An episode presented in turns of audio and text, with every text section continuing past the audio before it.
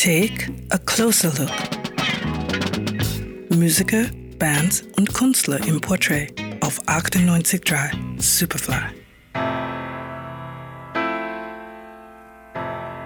Die Schönheit von Musik in Worte zu fassen, ist gar nicht so einfach.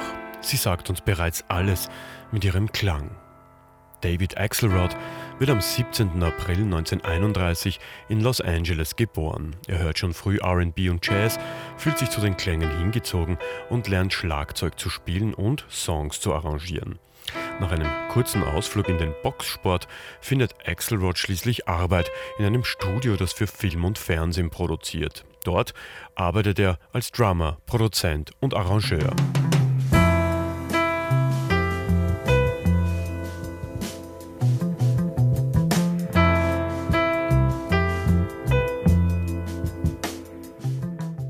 Besonders bei David Axelrod ist die Fähigkeit, in Songs eine so unglaubliche Spannung aufzubauen, dass man gar keinen Film dazu benötigt. Dieser entsteht sofort im Kopf. 1963 geht Axelrod als Produzent und AR zu Capitol Records, wo er die Zusammenarbeit mit afroamerikanischen Künstlern forciert. Allen voran Lou Rawls, für den David Axelrod fast alle Alben auf Capitol Records produziert.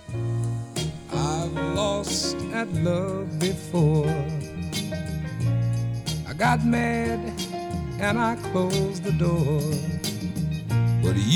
Mitte der 60er Jahre beginnt Axelrod auch mit Cannonball Adderley zu arbeiten und produziert unter anderem die legendäre Platte Mercy, Mercy, Mercy live at the Club. Ein Meilenstein der Jazzgeschichte mit dem von Joe Zawinul geschriebenen titelgebenden Meisterwerk.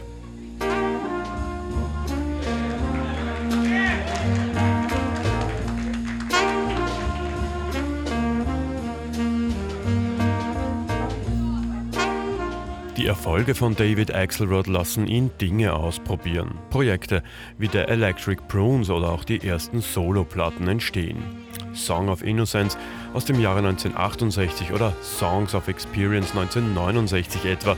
David Axelrod ist seiner Zeit voraus. Er experimentiert mit neuen Arrangement-Mustern und Harmonien.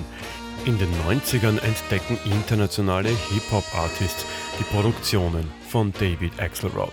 Zum Beispiel diese hier.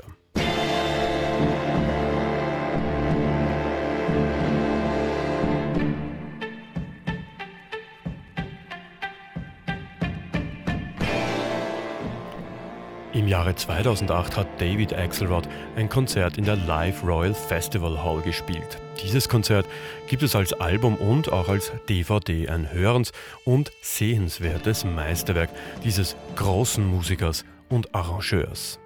Gerald Travnicek, Superfly-Redaktion.